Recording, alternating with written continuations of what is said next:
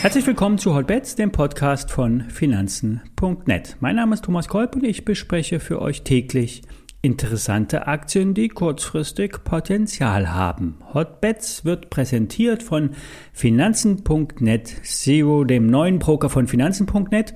Handle komplett gebührenfrei direkt aus der Finanzen.net App oder über die Website finanzen.net slash Zero. Den entsprechenden Link dazu setze ich auch in die Show Notes. Bevor wir in die Aktienbesprechung starten, vorab der bekannte Risikohinweis.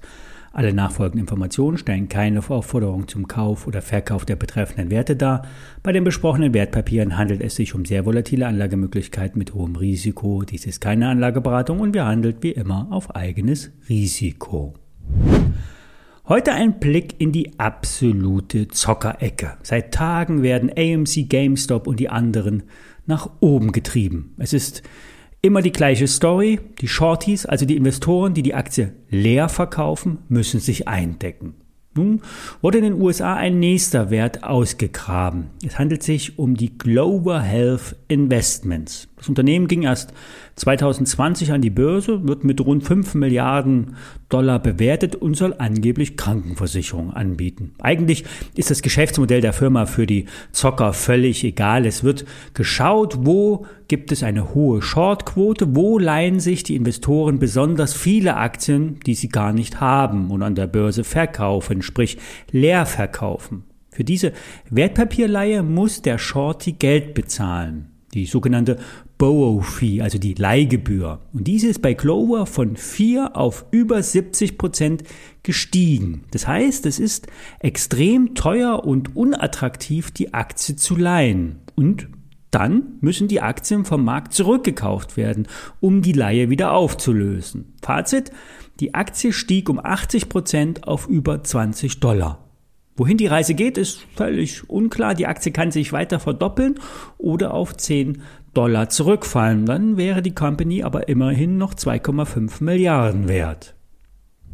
In Deutschland wurde zuletzt die insolvente Nanogate gespielt. Der Kunststoffhersteller und Oberflächenspezialist war vor ein paar Tagen noch um die 50 Cent zu haben. Jetzt steht die Nanogate bei 2 Euro.